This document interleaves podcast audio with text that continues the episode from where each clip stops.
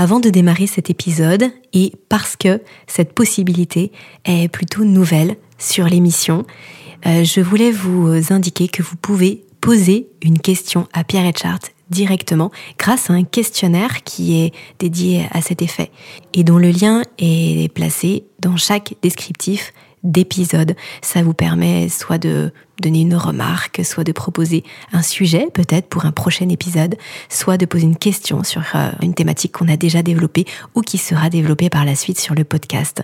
Donc vraiment, sentez-vous libre de partager ce qui vous vient. Cette émission, elle est euh, pour vous, avec vous, dans le lien avec vous et euh, au travers de, de ce que vous nous partagerez. Donc merci d'avance et nous avons vraiment hâte de vous lire. Bonjour et bienvenue sur ce nouvel échange de votre podcast Homéorésie du vivant. Je m'appelle Aurélie Montin et ici, sur cette émission, je suis l'interlocutrice de Pierre Etchart, qui au fil des épisodes vous transmet les principes du vivant et vous partage un nouveau regard sur le monde qui nous entoure. Une interlocutrice qui sera un peu comme vous, enthousiaste et surtout curieuse d'en découvrir toujours un peu plus. Humble, mais fière en même temps de cheminer vers une plus grande autonomie de la pensée. Je porterai ainsi votre voix, vos questions, vos remarques. D'ailleurs, avant de rejoindre Pierre, et parce que chaque épisode est à lui-même un voyage, je vous propose d'en découvrir une autre, de voix. Celle d'un petit homme qui n'a pas fini de vous surprendre, de vous faire réfléchir, voire même peut-être euh, de vous inspirer. Les civilisations, les moments de la connaissance et de l'organisation humaine sont comme autant de rochers dans l'océan. Quand on voit une civilisation, un moment de la connaissance, on ne voit que le heurt de l'océan contre ce rocher, la vague qui se brise, l'écume jaillissante. Ce que nous avons cherché, c'est le lieu d'où l'on pourrait contempler l'océan tout entier dans sa calme et puissante continuité, dans son harmonieuse unité. Jacques Berger, Le Matin des magiciens.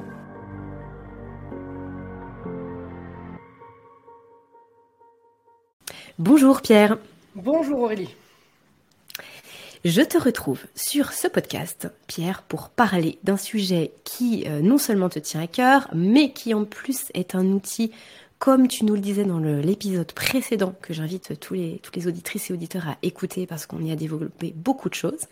Donc tu nous disais que euh, le sujet qu'on va développer aujourd'hui, la physique quantique, c'est un outil important, un outil de compréhension important pour notamment euh, tous les sujets que tu développeras au sein de l'académie, tous les sujets qu'on peut développer et qu'on va développer sur le podcast, mais aussi de, façon euh, plus individuelle pour tout le monde, pistes de réflexion et des outils importants pour comprendre le monde qui nous entoure et le vivant. Donc on va parler de pourquoi s'intéresser à la physique quantique. Absolument. Donc la physique quantique, c'est un, c'est un gros morceau, hein. c'est un gros pavé, euh, parce que effectivement aujourd'hui, euh, on a encore l'impression que on peut, euh, on peut s'octroyer le luxe parce que pour le coup c'est vraiment un luxe, de ne pas s'intéresser à la physique quantique. C'est-à-dire qu'on a encore l'impression que c'est qu'on peut avoir le choix, euh, que c'est réservé finalement à ceux qui font de la physique, hein, tout simplement, ou vraiment à des personnes qui, euh, qui s'intéressent à la physique sans forcément y travailler, mais que ça reste en fait dans le domaine de la physique. Or, ce que nous a démontré en fait la physique, c'est que, en tout cas la physique quantique, euh, et d'ailleurs je rappelle, hein, euh, je rappelle quand même que euh, la physique quantique, donc c'est une branche, euh, c'est une extension en fait de la physique, et la physique, pour sa définition, en fait, c'est l'étude de la nature. D'accord? C'est justement une, question que je voulais te poser, peut-être justement en, préambule de tout ce qu'on va dire après, de venir définir physique et de venir définir quantique, parce que finalement on entend partout physique quantique, mais rares sont les personnes qui savent vraiment à quoi ça correspond. Et, et, moi la première il y a quelques temps en arrière. Oui, tout à fait. Donc en fait, la, physique, hein, la, définition de la physique, c'est l'étude de la nature. Donc euh, globalement, c'est l'étude de notre environnement en fait. Donc de tout ce qui nous entoure. Euh, et la physique quantique, euh, donc elle tire son nom, donc quantique, elle tire son nom de quanta, qui est lié en fait à la quantification par laquelle en fait la révolution, la révolution quantique est apparue. C'est-à-dire que au départ, donc on va, le, départ souvent, souvent dans l'histoire est annoncé avec avec Planck, mais bon, nous on l'a vu que c'était bien, bien, bien antérieur. Et donc, en fait, Planck avait compris justement que, euh, que l'énergie, en fait, euh, s'échangeait de façon non pas continue, mais discontinue, c'est-à-dire par petits paquets. Euh, donc, il y a une certaine quantification des échanges qui se font au niveau de l'énergie. Et ça, c'est ce qui a donné, en fait, le, le, nom à cette physique, qui est une physique de la quantification.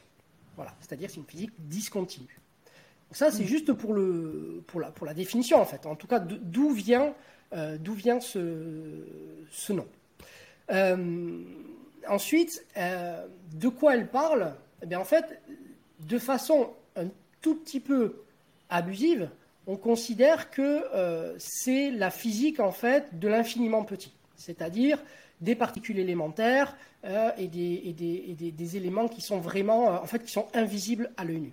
Voilà. Et donc, on a une physique, on a des lois qui régissent le monde de l'infiniment petit qui sont différents des lois qui régissent en fait notre échelle à nous. Voilà. Donc c'est hmm. pour ça qu'il y a une, physique euh, spécifique pour cette, pour cette échelle-là. Ensuite, pour en revenir à l'importance, c'est que euh, comme la physique quantique décrit, c'est la, la science qui nous a permis en fait de comprendre l'atome. C'est la science qui nous a permis de comprendre pourquoi il y a des atomes et pourquoi les atomes sont tels qu'ils sont.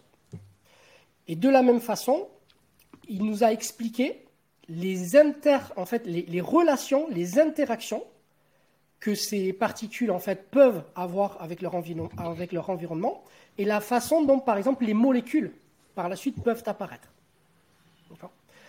Donc finalement, ce n'est que la genèse du vivant.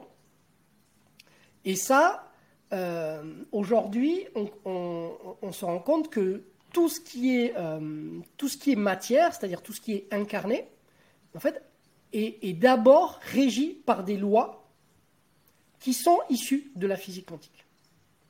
D'accord? Tout ce qui nous entoure. Donc, aujourd'hui, que ce soit pour comprendre les atomes, que ce soit pour comprendre les molécules, pour comprendre la chimie, c'est-à-dire que les interactions euh, chimiques, par exemple les liaisons chimiques, très longtemps, on n'a pas compris comment est-ce que, est que les liens se faisaient. en fait, c'est la physique quantique qui nous a permis de comprendre cela. Et donc, par extension, aujourd'hui, euh, que ce soit euh, le, comportement de l'eau, par exemple, le comportement de l'eau, aujourd'hui est compris, en tout cas mieux compris, grâce justement euh, au développement des, principes de la physique quantique. Donc, aujourd'hui, le vivant serait totalement incompréhensible sans la physique quantique totalement incompréhensible.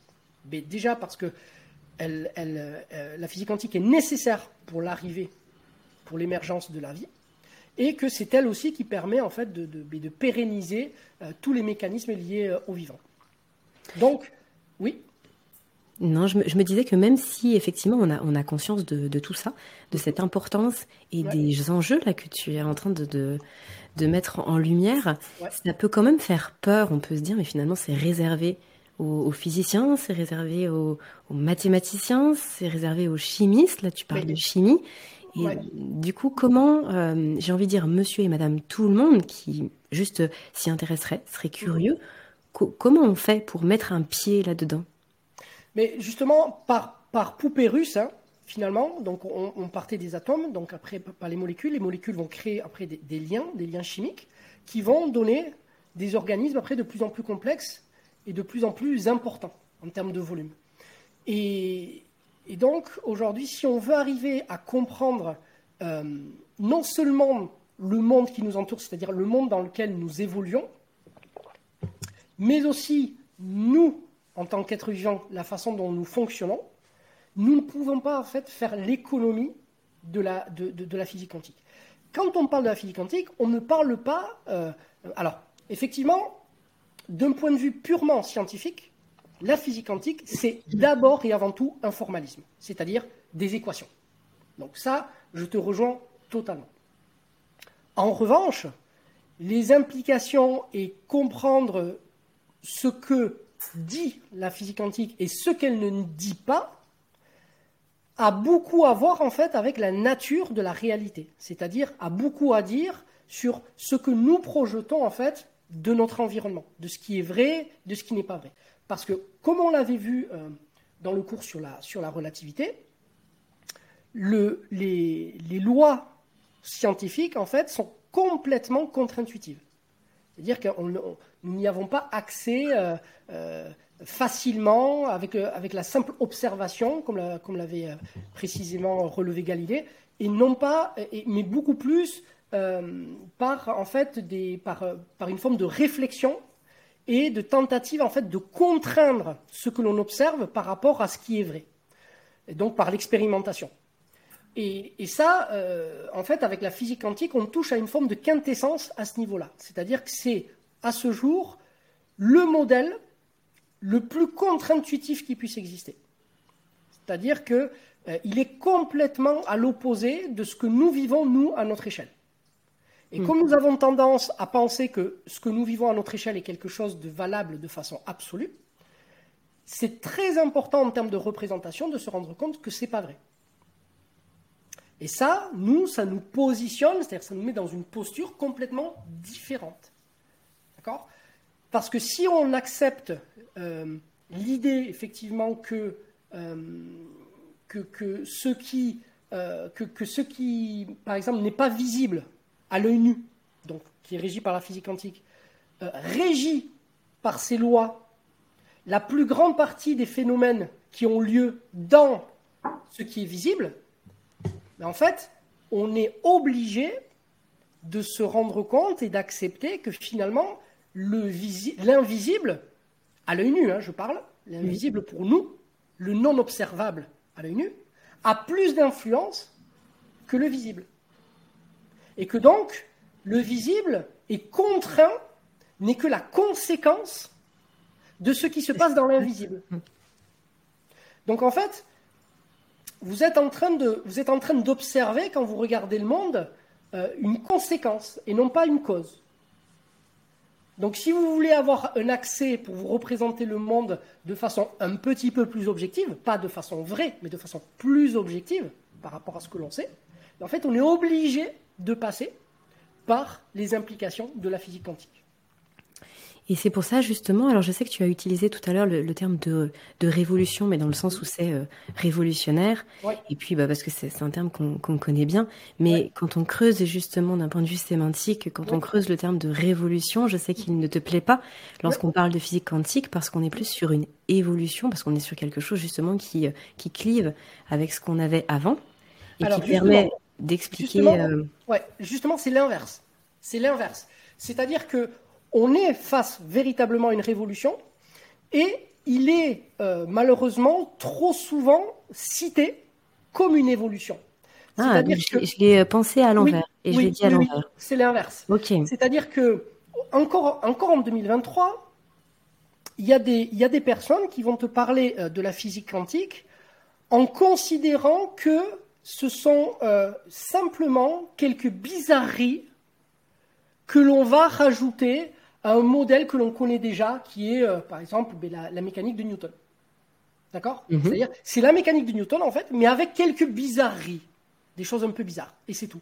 Mais non. Non. Ça, c'est une évolution, en fait. C'est-à-dire que, par exemple, le, la relativité, euh, la, relativité d'Einstein, c'est, même si euh, c'est une révolution à certains aspects, c'est une évolution par rapport à la, à la mécanique newtonienne. Parce qu'elle prend le modèle mécanique de Newton et elle le dépasse. C'est-à-dire qu'elle s'appuie sur ses limites pour le dépasser. D'accord? Par contre, la physique quantique, et c'est là où c'est complètement fou, c'est qu'il n'y a aucune, aucune, aucune contrepartie dans le monde dans lequel nous vivons. C'est-à-dire que toutes les images que l'on va pouvoir créer, nous, pour créer des, des, formes de, métaphores ou pour essayer de s'approcher de ce qui se passe, en fait, seront fausses. Parce que les images que nous, que, notre cerveau en fait est capable de créer, s'appuient sur un fonctionnement qui n'a plus lieu, en fait, qui n'a plus cours à l'échelle quantique. Et donc, on est en fait, c'est comme si tu, c'est comme si tu c'est comme si tu passais de l'anglais au chinois. Le chinois, c'est pas un peu d'anglais sur lequel tu rajoutes. Non, c'est ça n'a rien à voir. Ça n'a rien à voir. Le l'anglais qui parle pas du tout chinois, le chinois, il va rien comprendre. Rien, rien, rien, rien. D'accord? Là, c'est exactement pareil. C'est-à-dire que la physique quantique, et c'est pour ça que dans l'histoire des sciences, c'est quelque chose de totalement inédit. C'est parce que c'est inédit qu'on parle de révolution. Ok. Oui, mais c'est inédit parce que justement, on a, euh, on, ne passe pas de, de, quelque chose à quelque chose qu'on améliore. C'est-à-dire on transforme tout, on change les règles du jeu. C'est-à-dire qu'on change le contenant. On ne change pas que le contenu, on change le contenant aussi. Mhm. On change tout. En fait, c'est comme si on changeait de monde. On change d'univers, on change, on ne peut plus. Euh, euh, parce qu'on pense toujours l'évolution des, des, sciences comme quelque chose où on progresse de façon comme ça ponctuelle, mais pour la physique quantique, ce n'est pas le cas. On est dans un monde extrêmement, extrêmement à part. Ce qui fait que le langage, le langage utilisé pour la physique quantique, bien en fait, ce sont les mathématiques. Et c'est pour ça que c'est essentiellement un formalisme. Quelqu'un qui veut vraiment comprendre les implications du, formalisme, il est obligé de, parler les mathématiques. Si tu parles uniquement l'anglais, le français ou autre, tu ne peux pas. C'est impossible. Et c'est ça qui montre que c'est véritablement une révolution. Pour comprendre le travail qu'a fait Einstein avec le paradoxe EPR, d'accord? Donc je ne sais pas du coup si on peut en parler ici pour les, gens qui n'ont pas forcément la référence, mais le paradoxe EPR, le papier qu'il avait fait, euh, que Einstein avait fait avec Rosen et Podolsky, ils l'ont fait à partir d'un raisonnement, mais qui s'appuie sur des mathématiques. Et donc on peut mesurer euh, vraiment ce que, ce que nous dit la physique quantique que au travers euh, de, la lecture justement des mathématiques. Mais une fois qu'on a fait ça, cela, cela nous dit des choses sur, la réalité en fait, euh, qu'on est, en peine en fait à mesurer on a du mal à, comprendre. Et c'est là où il y a aussi une, incompréhension dans la physique quantique, parce que souvent on nous ressort cette, fameuse phrase de Richard Feynman qui disait que, euh, euh, en gros, que personne ne peut comprendre la physique quantique en fait, que c'est que si vous l'avez comprise en fait, c'est que vous l'avez pas comprise. Hmm. Il y a une espèce de truc comme ça. Mais en fait, c'est pas vraiment vrai. C'est pas vraiment vrai. Parce que la physique quantique, elle est absolument, absolument bien comprise. Et c'est d'ailleurs l'un des modèles qui est le mieux compris, parce qu'il s'appuie sur le formalisme. C'est-à-dire que son formalisme, il est parfaitement compris, d'un point de vue mathématique. En revanche, là où on a vraiment euh, une incompréhension et une difficulté, et je pense que c'est à ça que Richard Feynman faisait référence, c'est sur son interprétation. Hmm. C'est-à-dire que Qu'est-ce que ça implique? Qu'est-ce que ça veut dire? Donc, et, c'est le travail qu'a fait donc Einstein avec ce papier EPR, et donc avec, du coup, à la fin du papier EPR, on trouve justement ce principe de, l'intrication. Et donc, euh, exprimer le, principe de l'intrication euh, d'un point de vue rationnel, nous, à notre échelle, on n'y arrive pas. Ça fait des nœuds dans le cerveau, euh, on n'arrive pas à se le représenter, on n'arrive pas à c'est un petit peu comme les concepts de l'infini, en fait. Hmm. C'est des choses, c'est en mots, comme l'intrication. On essaie de discuter, mais ce sont des concepts qui sont extrêmement difficiles à appréhender parce qu'ils dépassent, en fait, le simple verbe. Alors qu'on peut le lire avec les mathématiques. Exactement. Mais les mathématiques, voilà, le, c'est le langage, en fait. Bon, après, là, ça pose évidemment la, la grande question qu'on abordera au sein de l'académie, qui me tient énormément à cœur, qui est qui est le, statut des mathématiques en physique. Ça, c'est une grande, grande, grande question fondamentale. Mais bon, du coup, effectivement, les mathématiques, en tout cas, là, nous montrent que eux peuvent discuter avec, euh, avec la physique quantique et nous dire des choses et nous prédire des choses avec une précision euh, qu'on n'a jamais obtenue dans, dans, une autre, dans une autre discipline. Mais du coup, j'ai quand même envie de, revenir sur le fait que même si on ne maîtrise pas les mathématiques, et même si on ne maîtrise pas ce formalisme-là, on peut quand même mettre un pied dans la physique quantique et euh, qui, a, a moyen d'y arriver, déjà d'y trouver de l'intérêt, et ça tu nous en as parlé là depuis, euh, depuis presque 20 minutes, sur l'enjeu, sur l'importance, et ça c'est une source de motivation qui, qui euh, est déjà intégrale en tant que telle, mais aussi comment on y vient, comment on peut s'intéresser à ça lorsqu'on n'a pas de base de formalisme et que finalement on arrive un peu neuf en, découvrant tout ça? Du coup... nous, ce qu'on va, ce qu'on étudie dans la physique quantique et ce qu'on va étudier, bien entendu, ce n'est pas le formalisme. Le formalisme, c'est vraiment réservé à, ceux qui, à ceux dont c'est le métier et à ceux qui ont un, gros bagage mathématique. Et, donc, et que moi, je n'ai même pas. C'est-à-dire que moi, j'ai commencé à. J'ai repris les mathématiques exprès pour ça, mais j'atteins très, très, très rapidement euh, mes limites euh, par rapport à ça. Mais en tout cas, j'ai ce dont moi j'ai besoin à mon niveau pour pouvoir comprendre certaines choses. Mais l'intérêt n'est pas là. L'intérêt dans, l'histoire de la physique quantique, elle n'est pas là, elle se trouve en fait dans son histoire. Elle se trouve dans son histoire parce qu'elle représente encore une fois le cheminement de ce qu'on a expliqué tout à l'heure, c'est-à-dire de, montrer comment on arrive à dépasser des cadres conceptuels forts en comprenant les limites du modèle qui les précède. C'est toujours la même chose.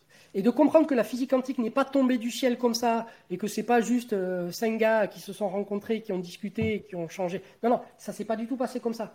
Et d'ailleurs, au départ, tout le monde, toi qui connais l'histoire maintenant, parce que je vous ai fait le cours, tout le monde était dérouté et personne ne s'attendait à ce qui allait arriver et personne n'y croyait. Mm. Planck, au début, non seulement il n'y croyait pas, mais il ne voulait pas y croire. Einstein, derrière, a commencé à y croire à la place de Planck, d'accord Mais euh, parce qu'il n'avait pas encore mesuré les implications. Et à partir du moment où il va mesurer les implications, il ne voudra plus y croire. Et ce n'est qu'après Bohr qui va être le premier à comprendre, à réaliser que, à l'échelle de l'infiniment petit, il existe en fait une, une, physique différente de la nôtre. Mais là où en fait les équations leur disaient tout, à Planck, à Einstein, ils leur disaient, ils ne voulaient pas y croire. Donc on n'est pas face à des gens euh, où ça s'est fait simplement, où euh, ils sont tombés sur un truc, ils ont dit génial, c'est incroyable. Non, non, non, non. Ils ont résisté, ils n'ont pas voulu y croire et ça a été une bataille. Et ça, c'est riche en fait d'enseignement parce qu'aujourd'hui, nous faisons exactement les mêmes choses. Exactement les mêmes choses. C'est-à-dire que nous résistons face à certaines choses parce que nous, ne voulons pas dépasser un certain niveau de croyance. Et nous voulons que le monde ressemble à quelque chose et donc, quand il nous dit autre chose, ben, en fait, on résiste. Et c'est là où Bohr, en fait, a été vraiment un, véritable scientifique, un véritable génie, parce que lui a vraiment été, essayé d'être le plus neutre et le plus objectif possible, et a permis, a permis que la fameuse interprétation de Copenhague se fasse, et que du coup, derrière, on puisse construire tout le formalisme euh, quantique qui s'est développé par la suite. Donc, la première chose qui est intéressante pour les gens, qui, pour, les personnes lambda, si tu veux, hein, par rapport à la physique quantique, c'est d'abord de voir que dans l'histoire, euh, l'histoire des sciences, comment elle se construit et que l'évolution des idées ne se fait pas toujours comme on le pense. Et que nous-mêmes, nous, nous avons des partis pris et que nous devons être vigilants par rapport à ça. Ensuite, il y a il y a la démystification. C'est-à-dire qu'aujourd'hui, il y a énormément de, d'interprétation farfelue de la physique quantique, qui est utilisée pour justifier tout et n'importe quoi. Et ça, euh, aujourd'hui, on ne peut pas y échapper.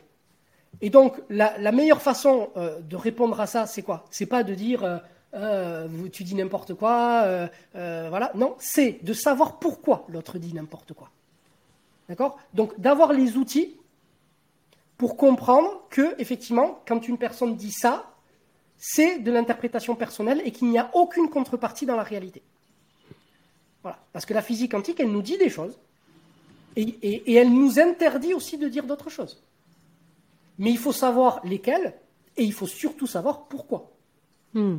Ce qui évite de faire des Voilà, et pour soi-même avoir un argumentaire et pouvoir se dire voilà, ok, oui, on a cette physique quantique aujourd'hui qui est omniprésente, qui, explique beaucoup de choses, et donc je dois pouvoir savoir ce euh, comment elle fonctionne, qu'est-ce qu'elle nous dit et qu'est-ce qu'elle ne nous dit pas.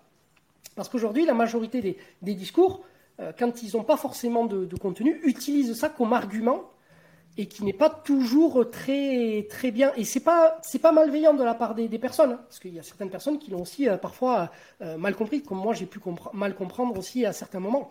Mais du coup, il faut qu'on soit rigoureux, il faut qu'on soit un petit peu plus précis, en fait sur ce qu'on dit et la façon dont c'est dit. Et ça, l'histoire de des sciences et la, physique, du coup, nous le dit.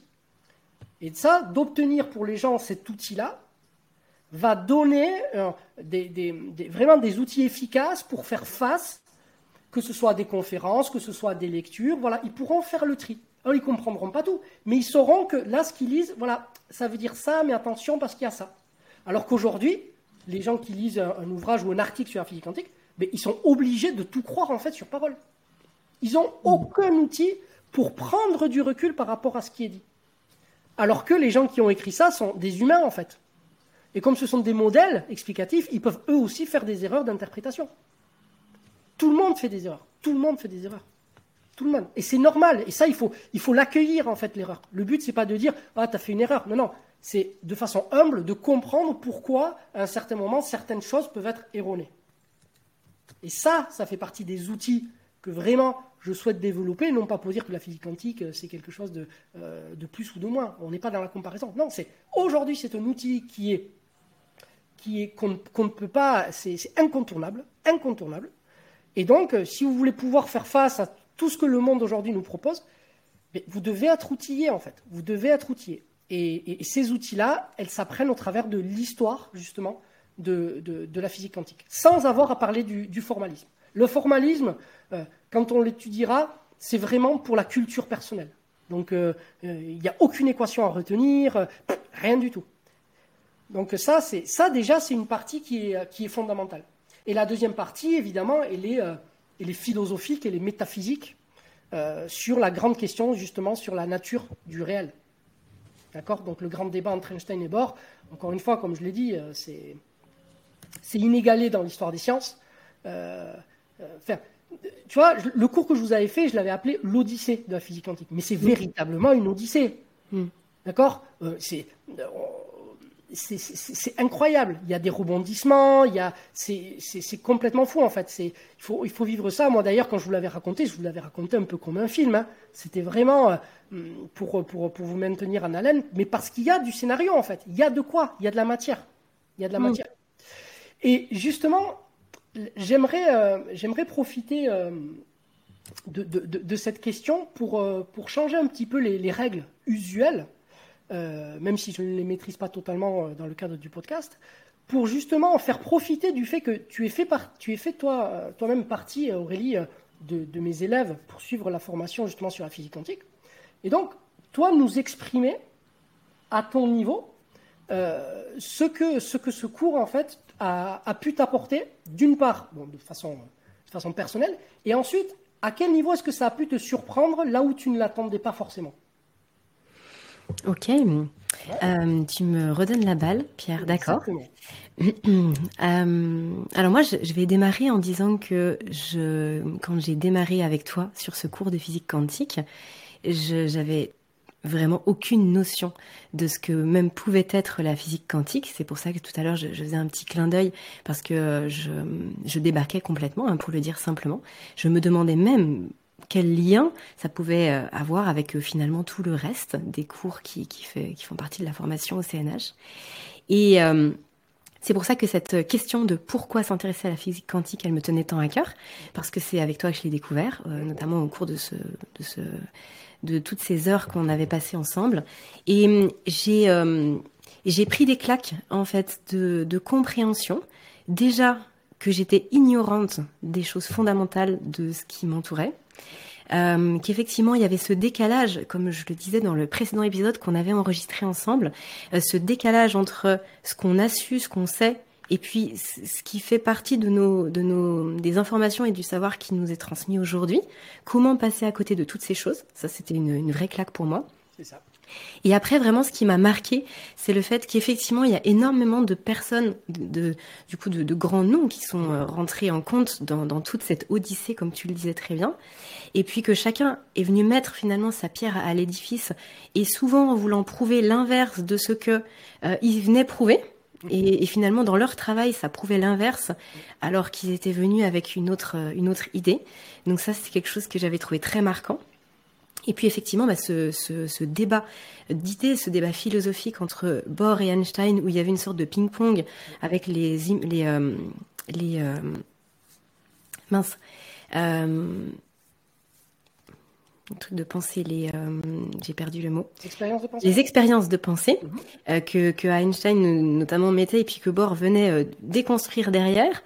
J'avais aussi, ce qui m'avait beaucoup marqué aussi, c'est que finalement sur cette dernière expérience de pensée, donc avec l'article EPR, mhm. Bohr avait imaginé que, avait compris que c'était faux sans pouvoir concrètement dire. Et je m'imaginais dans la frustration dans laquelle il devait être. Et que finalement, bah, ça a été euh, prouvé plusieurs décennies plus tard qu'il avait raison. Mais lui ne, l'aura pas vu. Excuse-moi Aurélie, je te coupe, mais tu vois, tu m'en parles là. Moi, j'en ai des frissons en fait. Ce mhm. truc-là, pour moi, c'est mais c'est complètement fou en fait. Cette histoire, ce, c'est les gens, mais en fait, ça devrait être enseigné à l'école en fait, ce truc-là. Mais vraiment, parce que je, il y a, y a tout. Il y a tout. Il y a, la notion d'intuition. Il y a la mais tout est là en fait. Tout est là. Vraiment, c'est euh, incroyable. Excuse-moi, je te laisse terminer parce que. Non, mais t'as raison, t'as raison. Et puis en plus, c'est justement avec cet enthousiasme-là que tu nous l'as transmis. Donc forcément, ça, ça a marqué euh, quelque chose d'important pour moi dans, dans cette découverte, hein, parce que comme je le répète, je venais, euh, voilà, c'était une, feuille vierge. Donc euh, j'avoue que au travers de toute cette histoire que tu avais posée dans ton cours, ça a permis non seulement de m'apporter des, choses concrètes, de l'information vraiment concrète, mais il y a aussi euh, tout, cet enthousiasme que tu transmets et qui permet de, euh, de fixer des choses et de comprendre comment ça s'est construit petit à petit. Et effectivement, ce qui m'a aussi marqué, mais pour le coup de façon euh, globale, c'est, et on l'a revu dans la relativité générale, c'est combien les, choses se, répètent en fait. Et que c'est très important justement d'avoir ce, cette vue sur ce qui s'est passé de façon historique pour bah, tirer au maximum les leçons et pouvoir euh, se positionner différemment, réfléchir différemment et, du coup agir différemment aussi. Et donc ça, je trouve, c'est une, grande leçon de, toute cette odyssée euh, sur la physique quantique. Absolument. Mais tu vois, c'est, euh, je pense que tu, je pense que tu en parles mieux que moi en fait, hein.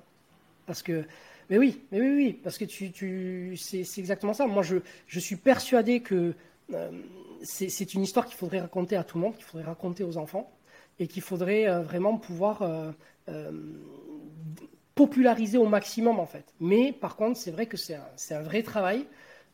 c'est un vrai travail, mais moi, j'ai de la chance d'être, voilà, d'avoir vraiment cette d'être passionné et qu'à chaque fois, je pourrais le faire, en fait, je pourrais faire ça tous les jours, quoi. Raconter l'histoire de la physique quantique, c'est c'est tellement, euh, tellement, fou et tellement, euh, tellement merveilleux en fait de la façon dont ça s'est passé. Mais de façon globale, comme, notre objectif au sein de l'académie, c'est quand même de, mieux appréhender le vivant, c'est-à-dire de façon plus objective. Euh, on a bien conscience en fait que le, que la biologie en fait du 21e siècle sera essentiellement quantique. Mm. C'est-à-dire que les implications euh, de la physique quantique qui apparaissent petit à petit de façon extrêmement lente dans, le, dans les sciences de la vie, en fait, c'est elles qui vont emmener les, les, les plus grands changements. Et là, on est vraiment à un carrefour actuellement euh, qui, qui, fait que euh, plus on sera nombreux à intégrer et à comprendre les implications de ce que l'on sait, plus vite en fait on arrivera à, accéder et, à, penser en fait le, monde et le vivant autrement. Et, du coup, l'idée, l'objectif, c'est quand même de, au final, non pas de rentrer dans quelque chose euh, de, dirais-je, d'absolu, c'est plus euh, d'arriver à obtenir une autonomie personnelle dans la pensée, mais aussi dans l'action. Parce qu'aujourd'hui, euh, quand on parle de, tu vois, de consentement éclairé, par exemple, bah, en fait, il y, a quand même une certaine forme d'hypocrisie, parce que le consentement éclairé, tu, tu l'as que si tu as les outils pour comprendre ce qu'on te dit, et pour comprendre mm. quels sont les enjeux. D'accord? Mais aujourd'hui, euh, par exemple, euh, euh, qui, qui, qui, est capable, bon, moi je le vois au cabinet tous les jours, mais par exemple, quand tu vois les, les, les bilans, quand tu vois les bilans, par exemple, de, je sais pas, d'analyse, les bilans mm. d'analyse, Bon, mais moi, tous les jours, j'ai des gens qui viennent et qui me, qui me demandent de, leur lire parce que ça, les, ça ne leur parle pas du tout. Et on va leur dire, oui, au vu des, des examens là, euh, il faut que vous fassiez ci, il faut que vous fassiez ça. Mais ils font confiance, en fait. C'est-à-dire qu'ils n'ont aucune, euh, aucune capacité de savoir dans ce qui est dit quel est l'ordre d'interprétation de la part du professionnel, quel que soit le professionnel, et quel est de l'ordre, quel est le niveau de certitude en fait que l'on a. Voilà. Et donc, il n'y a pas de consentement éclairé. En fait, il y a juste de, la confiance et parfois, malheureusement, de l'abus de confiance. Mmh. Mmh. Et l'abus de confiance, il a lieu aujourd'hui de façon un peu généralisée. C'est-à-dire que du fait que beaucoup de gens euh, ignorent ou n'ont pas les éléments justement pour pouvoir euh, euh, réfléchir sur ce qui est dit, ben en fait, les gens se permettent parfois d'être moins regardants sur la qualité de ce qu'ils disent et d'être un petit peu moins critiques sur ce qu'ils disent. Parce que si tout le monde avait les outils pour pouvoir critiquer ce que les gens disent, ah ben là, tout le monde serait hyper rigoureux et voilà, on serait, on serait beaucoup plus honnête intellectuellement. Mais là, il y a une espèce de laisser-aller parce qu'on sait que les gens derrière vous ne vous reprendront pas. Et euh, quand il suffit que vous mettiez, que vous saupoudrez un petit peu de physique quantique ou que vous parliez de, je sais pas, de saut quantique ou quoi, ça parle à tout le monde sans que personne ne, sache de quoi il s'agit. Hmm. Ça, moi, j'ai horreur de ça en fait. J'ai horreur de ça parce que c'est c'est irrespectueux en fait non seulement pour les gens qui l'entendent mais aussi pour la personne qui, emploie ce terme-là parce que ça, existe, il y a quelque chose et du coup, en lui, donnant des propriétés qu'il n'a pas, ben en fait, on le, méprise. On le méprise. Et j'aime pas quand on méprise le savoir. Le savoir, c'est un bien qui est précieux, c'est un bien qui nous appartient à tous, mais qui, à mon sens, est vraiment un don. C'est-à-dire qu'on a la chance de pouvoir apprendre en tant qu'être humain. Et ça, c'est pas quelque chose qui, est, euh, qui nous est dû. D'accord? Donc, euh, euh, se donner le luxe de mépriser comme ça le savoir, c'est pour moi, c'est très gênant. C'est très, très gênant. Et donc j'aimerais lutter à mon échelle contre ça. Et il y a quelque chose que je que j'aimerais bien rajouter, qui fait aussi écho à ce que tu viens de dire, c'est que ça permet aussi à titre individuel de venir se, se challenger.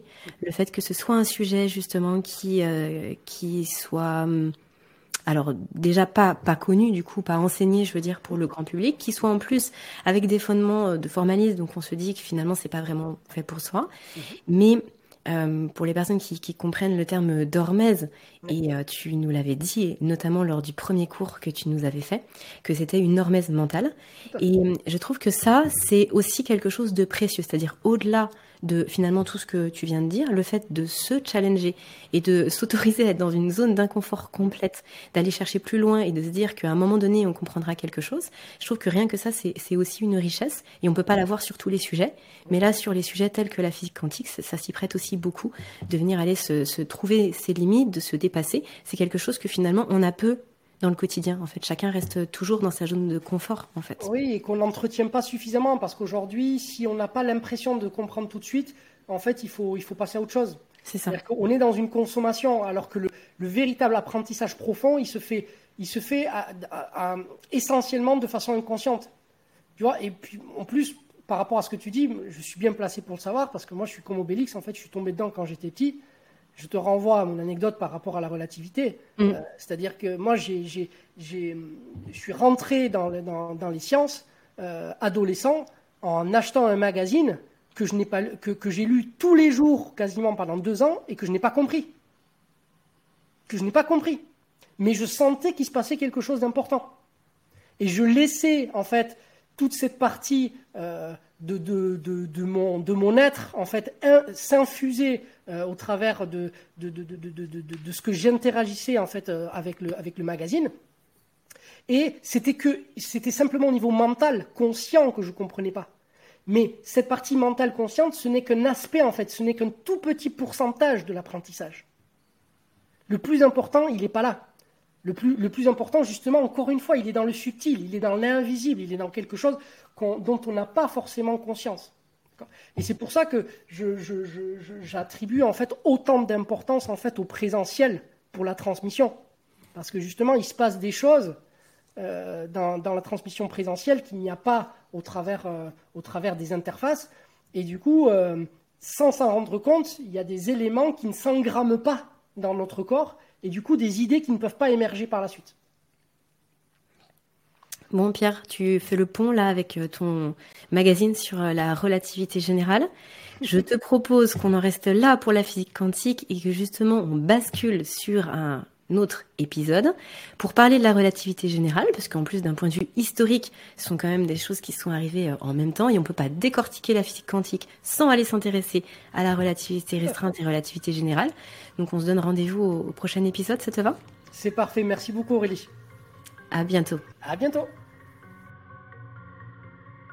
Cet épisode touche à sa fin. Bravo à vous de nous avoir suivis jusqu'ici. J'espère que ça vous aura plu, que ça vous aura apporté ce que vous étiez venu y chercher, voire même euh, beaucoup plus.